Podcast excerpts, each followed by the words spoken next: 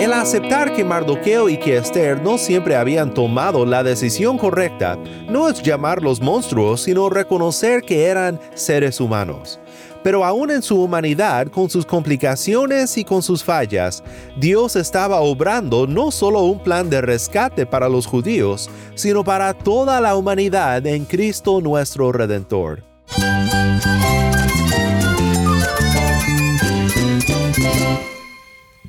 Cristo es mi todo. Cristo es el Rey del universo, es quien guía nuestras vidas. Él es grande y amoroso. Él es real. Solamente Jesucristo es nuestro Señor y Salvador. Es mi guía quien me fortalece. En Cristo Jesús hay esperanza, hay paz. Y nuestro Dios es un Dios de rescate. Estás escuchando a El Faro de Redención, Cristo desde toda la Biblia para toda Cuba y para todo el mundo.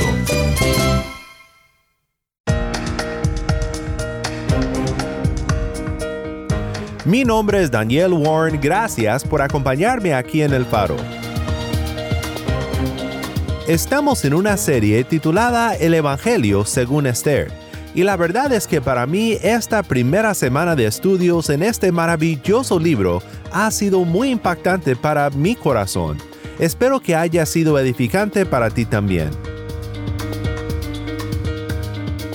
Esther es un libro empolvado para muchos de nosotros. No lo solemos visitar con mucha frecuencia como otras porciones de la palabra, pero como hemos visto y como veremos la próxima semana, tiene grandes lecciones que enseñarnos sobre la providencia de Dios, la preservación de su pueblo y nuestro peregrinaje aquí en la tierra. Hoy llegamos a Esther 4 y es un capítulo esencial para el resto de la historia porque nos revela un cambio profundo en Esther, la joven reina que debe decidir entre sus dos identidades y contar el costo de unirse a su pueblo o no. Si tienes una Biblia, busca Esther 4 y quédate conmigo.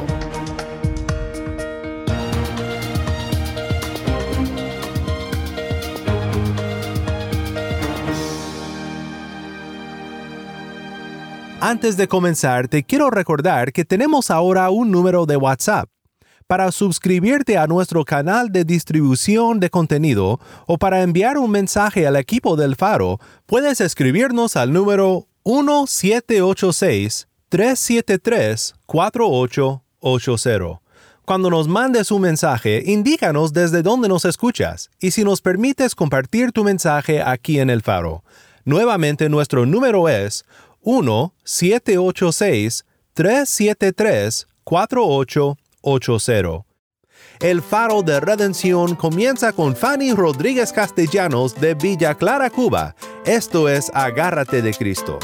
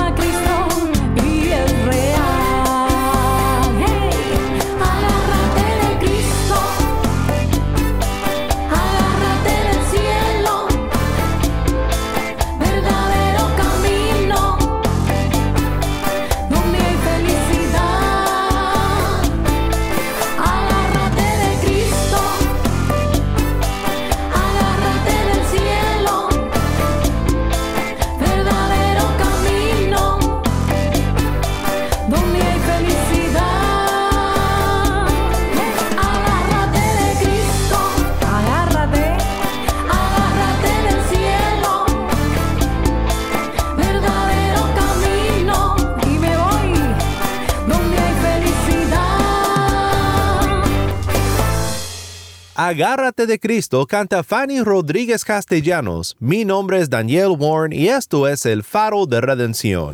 Cristo desde toda la Biblia para toda Cuba y para todo el mundo. Puedes pensar en alguna ocasión cuando te enfrentaste con una situación en la que dependiendo de qué decidías hacer, podría poner tu mundo de cabeza? ¿Podría cambiar todo, por bien o por mal? Creo que todos podemos pensar en momentos decisivos en nuestras vidas. ¿Qué carrera emprenderé? ¿Me caso con él o no me caso con él? ¿Digo algo o me callo? En el libro de Esther, como en toda buena historia, el narrador nos lleva en nuestro pasaje de hoy a un momento decisivo. Los personajes han sido presentados, el conflicto ha sido mostrado y ahora estamos todos en suspenso, junto con los judíos turbados en Susa y en todo el imperio persa. ¿Qué sigue en la historia? Es lo que ellos se preguntaban y lo que nosotros también nos preguntamos. Debemos de recordar que a pesar de los detractores del libro de Esther como histórico y verídico, esta historia sí es histórica y estas personas perturbadas son personas reales, con miedos y temores y ansiedad de lo que era por venir. Esther capítulo 4 es el momento decisivo para Esther, la reina joven de Asuero, la joven con dos nombres y con dos identidades, la judía y la persa, con todas las complicaciones que esto conllevaba por vivir entre dos mundos. ¿Qué posición tomará? ¿Con quién se identificará? ¿Con el poder del imperio o con el pueblo de Dios? En esta serie hemos intentado por un lado ser honestos con las acciones de Esther y de Mardoqueo no veo en el texto algún intento de vindicar sus acciones, pero por el otro lado, ¿quién de nosotros no ha enfrentado decisiones casi imposibles? Pero por más imposible que parezca la situación, para el creyente, los momentos decisivos en nuestras vidas, cuando se trata de honrar a Cristo nuestro Redentor o de seguir la corriente de este mundo, la conclusión es inevitable. Lo que hace a la situación imposible no es la decisión en sí, sino las consecuencias que vendrán por tomar la decisión que honre al Señor. El libro de Esther nos presenta el mismo momento decisivo que Elías cuando exhortó al pueblo de Dios en un momento similar, si Baal es Dios, síguele a él, pero si Yahvé es Dios, síguele a él. La conformidad al mundo nos hace olvidar cómo caminar rectos y dignos de nuestra ciudadanía celestial. Si algo nos enseña el libro de Esther es cómo aprender a caminar en la rectitud y la fe de nuevo. Nos hace volver al camino de los rectos y rechazar el camino ancho que lleva a la destrucción. El aceptar que Mardoqueo y que Esther no siempre habían tomado la decisión correcta no es llamarlos monstruos, sino reconocer que eran seres humanos. Pero aún en su humanidad, con sus complicaciones y con sus fallas, Dios estaba obrando no solo un plan de rescate para los judíos, sino para toda la humanidad en Cristo nuestro Redentor. En el pasaje que estudiaremos juntos hoy, quiero mostrarte tres puntos sobre este momento decisivo en el corazón de Esther, tres puntos con los que nos podemos identificar. También veremos cómo Esther aquí empieza a recordarnos de otra persona en la gran historia de la redención. Sigamos con la historia ahora para luego pensar con más profundidad en el momento decisivo de la historia y lo que tiene que ver con nosotros. Esto es Esther 4, 1 al 8. Cuando Mardoqueo supo todo lo que se había hecho, rasgó sus vestidos, se vistió de silicio y ceniza y salió por la ciudad, lamentándose con grande y amargo clamor, y llegó hasta la puerta del rey, porque nadie podía entrar por la puerta del rey vestido de silicio. En cada una de las provincias y en todo lugar donde llegaba la orden del rey y su decreto, había entre los judíos gran duelo y ayuno, llanto y lamento. Muchos se acostaban sobre silicio y ceniza. Vinieron las doncellas de Esther y sus eunucos y se lo comunicaron. Y la reina se angustió en gran manera, y envió ropa para que Mardoqueo se vistiera y se quitara el silicio de encima, pero él no la aceptó. Entonces Esther llamó a Tac, uno de los eunucos que el rey había puesto a su servicio, y le ordenó que fuera Mardoqueo para saber qué era aquello y por qué. Y salió Atac a donde estaba Mardoqueo en la plaza de la ciudad, frente a la puerta del rey. Y Mardoqueo le informó de todo lo que le había acontecido. y la cantidad exacta de dinero que Amán había prometido pagar a los tesoros del rey por la destrucción de los judíos. Le dio también una copia del texto del decreto que había sido promulgado en Susa para la destrucción de los judíos, para que se la mostrara a Esther y le informara, y le mandara que ella fuera al rey para implorar su favor y para interceder ante él por su pueblo. Nuevamente esto fue Esther 4, 1 al 8. Primero quiero considerar contigo el aislamiento de Esther. Por ceder a la corriente y por buscar sus propios intereses, o por lo menos no resistir al llamado del rey, Esther pierde contacto con los problemas de su pueblo. En la escena anterior recordamos el suspenso con el que nos dejó el narrador. Salieron los correos apremiados por la orden del rey, el decreto fue promulgado en la fortaleza de Susa, y mientras el rey y Amán se sentaron a beber, la ciudad de Susa estaba turbada. Y no solo la ciudad estaba turbada, Luego la orden se dio a conocer en todo el imperio y como Mardoqueo, su pueblo judío estaba en duelo, ayuno, llanto y lamento. Dice que muchos se acostaban sobre silicio y ceniza. Pero interesantemente hay una persona que no se ha enterado de este decreto, y es la judía más cercana al rey Asuero. Esther no tiene la menor idea de lo que pasa. No podemos acertar la razón exacta de la ignorancia de Esther del peligro de su pueblo, pero creo que es instructivo para nosotros porque ilustra lo que pasa cuando nos conformamos al mundo. El comentarista Ian Duguid dice, de la misma manera, cuando nos comprometemos con el mundo, fácilmente nos encontramos aislados y distantes del pueblo de Dios y perdemos contacto con los intereses de Dios en el mundo, así como pasó con Esther. A cambio, cuando nos conformamos a Cristo y caminamos rectamente, unidos a su pueblo, nos identificamos con los gozos y con las preocupaciones del pueblo de Dios. No siempre es fácil, pero es parte de nuestro peregrinaje en esta tierra estar unidos con la congregación de los santos y buscar juntos el rostro de nuestro Señor. El aislamiento de Esther es una lección de esta escena. Cuando cedemos a la corriente y cuando buscamos nuestros propios intereses, perdemos contacto con los problemas del pueblo de Dios. Pero hay algo más. También quiero pensar contigo en el peligro de Esther. Sigamos ahora con la historia. Esto es Esther 4, 9 al 14. Regresó a Tac y contó a Esther las palabras de Mardoqueo. Entonces Esther habló a Tac y le ordenó que respondiera a Mardoqueo. Todos los siervos del rey y el pueblo de las provincias del rey saben que para cualquier hombre o mujer que vaya al rey en el atrio interior sin ser llamado, él tiene una sola ley, que se le dé muerte, a menos que el rey le extienda el cetro de oro para que viva. Y yo no he sido llamada para ir al rey por estos treinta días. Y contaron a Mardoqueo las palabras de Esther. Entonces Mardoqueo les dijo que respondieran a Esther. No pienses que estando en el palacio del rey solo tú escaparás entre todos los judíos porque si permaneces callada en este tiempo, alivio y liberación vendrán de otro lugar para los judíos, pero tú y la casa de tu padre perecerán. Y quién sabe si para una ocasión como esta tú habrás llegado a ser reina. ¿Qué lección aprendemos del peligro de Esther en este momento? Aquí es donde vemos el momento decisivo para Esther en esta historia. Oponerse al sistema de este mundo pone en peligro a todo lo que ella ha querido proteger hasta este momento. Es interesante que Mardoqueo, el mismo que fue el que le aconsejó a Esther a que mantuviese su identidad judía secreta, él le implora a que intervenga con Asuero de parte de su pueblo judío.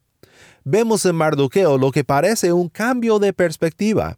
Hasta ahora su comportamiento y sus consejos no han cuadrado con su confesión de fe en el Señor. Pero ahora es cuando la cosmovisión de Mardoqueo, a diferencia de Amán, se vuelve clara. Tal y como Esther, Mardoqueo parece demostrar desarrollo en esta historia y también como persona. El dilema es este. Existía una costumbre persa en la que aparecer delante del rey sin haber sido convocado para presentarte podía resultar en la pena de muerte. Esther tiene un mes sin haber sido llamada a presentarse, un dato curioso del cual no tenemos más detalle. Pero, ¿qué puede hacer? Esther le comunica a Mardoqueo su dilema. Pero Mardoqueo insiste, y en su insistencia demuestra su cambio de parecer. Le advierte nuevamente a Esther y ahora ve la futilidad de permanecer callado respecto a su verdadera identidad. Mardoqueo está convencido de que ya sea por Esther o por alguien más, Dios no permitirá que todo el pueblo judío, su pueblo escogido, sea exterminado. Al contrario, permanecer del lado persa sería estar del lado del perdedor, el lado que Dios juzgará por amenazar a su pueblo con la muerte. Esther parece estar en una posición imposible, pero la providencia de Dios y su voluntad hace que no sea una decisión imposible, sino una decisión con sola una opción. Y a pesar de las consecuencias que parecen tan imposibles, hay otro elemento que no puede ser olvidado. Y quién sabe, dice Mardoqueo, si para una ocasión como esta tú habrás llegado a ser reina. Una historia que me parece similar, aunque obviamente no del todo, es la de Sansón en el libro de jueces, cuando después de tantas transgresiones y decisiones sumamente necias, termina ciego y atado entre dos columnas en una fiesta pagana justo en el lugar donde Dios le puede usar para traer juicio sobre tantos filisteos idólatras. El grito de Sansón en su momento decisivo fue, Muera yo con los filisteos, y derrumbó la casa sobre su propia cabeza, recobró su fuerza por la providencia del Señor. Esther está en la misma situación, pero a escondidas. Ella tiene que decidir permanecer callada, probando su suerte contra el Dios cuya providencia gobierna todo lo que pasa en este mundo y cuyo favor está sobre su pueblo, y que tarde o temprano vengará a su pueblo, o se une a los planes de Dios, tan distantes e indefinidos que parezcan en este tiempo del silencio de Dios. ¿Estará dispuesta, a pesar de decisiones pasadas, a decir, muera yo con los judíos? Déjame preguntarte a ti. Tal vez hayas tomado decisiones incorrectas en tu vida, sé que lo has hecho, porque sé que yo lo he hecho. Decisiones en las que buscabas tu propio bien y no el bien del pueblo de Dios y la gloria de su nombre. Y es posible que por un tiempo haya sido exitosa tu aventura al lado del mundo, pero ahora arrepentido tienes un dilema. Estás en una posición en donde decidir por Dios y por su causa te costará. Quizás te cueste todo. Tal vez tienes una posición de influencia y de poder que ahora tienes que decidir cómo usarla, sabiendo que hablar y caminar rectamente te podría costar muchísimo. ¿Qué decisión tomarás en este momento decisivo? Pues hemos visto el aislamiento de Esther y también el peligro de Esther. Sigamos con la historia ahora para ver un último punto más. Y Esther les dijo que respondieran a Mardoqueo, Ve, reúna a todos los judíos que se encuentran en Susa y ayunen por mí. No coman ni beban por tres días, ni de noche ni de día. También yo y mis doncellas ayunaremos. Y así iré al rey, lo cual no es conforme a la ley. Y si perezco, perezco. Y Mardoqueo se fue e hizo conforme a todo lo que Esther le había ordenado.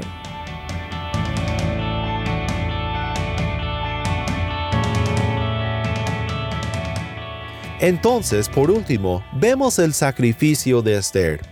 Esther se dispone a sacrificar su vida por su pueblo y ha decidido identificarse con el pueblo de Dios a pesar de las consecuencias. Aquí vemos el sacrificio de Esther. Si Sansón gritó, muera yo con los filisteos, Esther dice con valor y determinación, y si perezco, perezco.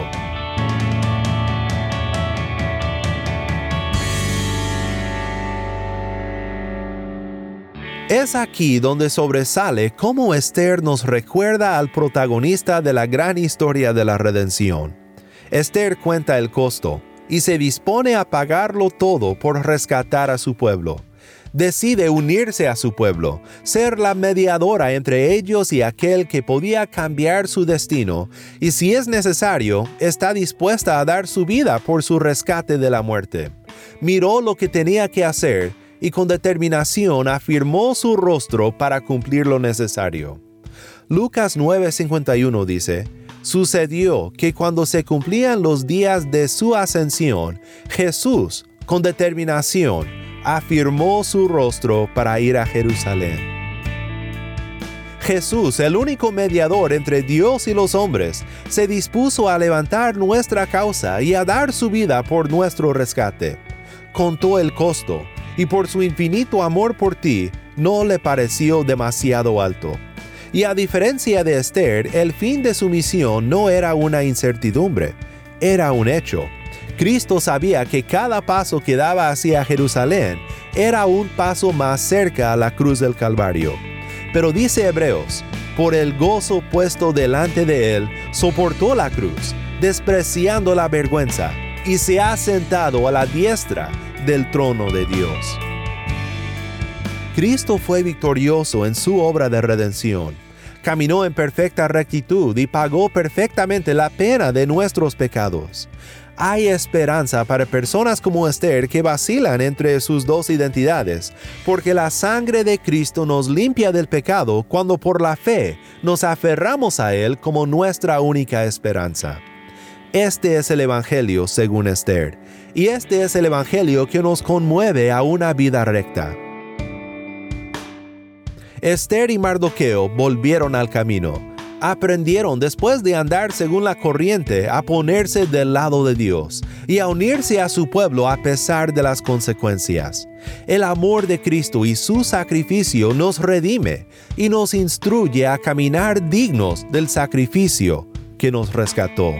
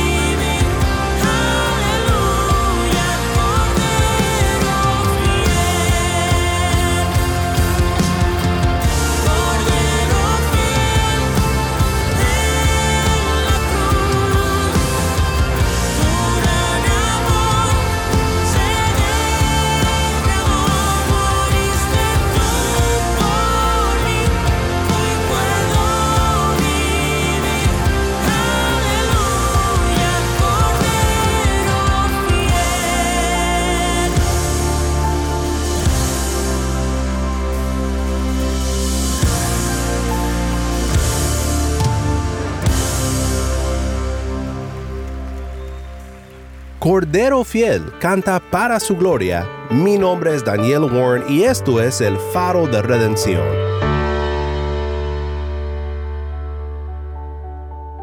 Ha sido una semana muy emocionante y también muy práctica en nuestro tiempo juntos en la palabra. La historia de Esther es entretenida, tiene todos los elementos de una buena historia, pero es más que una historia es un lugar más donde vemos de antemano la gran obra de Cristo para redimirnos, y es un reto hacia nosotros en nuestro peregrinaje terrenal a unirnos al pueblo de Dios, cuyos planes no pueden ser frustrados por los ataques del maligno, y cuya gracia cubre nuestras fallas y nos preserva en su voluntad.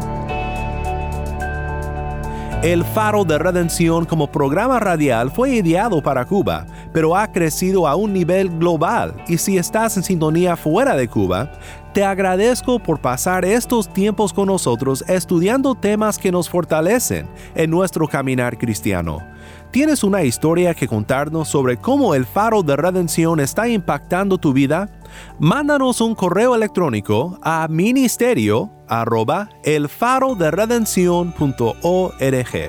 Nuevamente nuestro correo electrónico ministerio arroba el faro de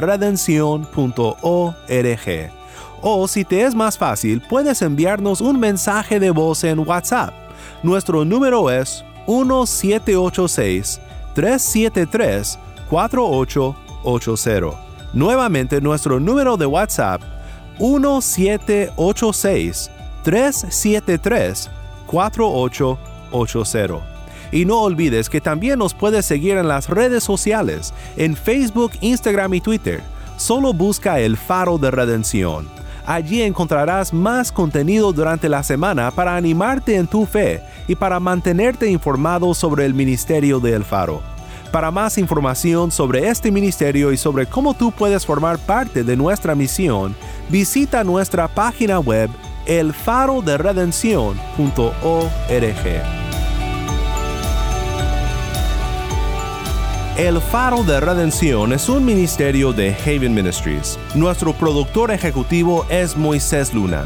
Desde Cuba, Yamil Domínguez es nuestro productor para contenido cubano y Taimí Zamora es nuestra lectora. A cargo de nuestras redes sociales, Mariana Warren.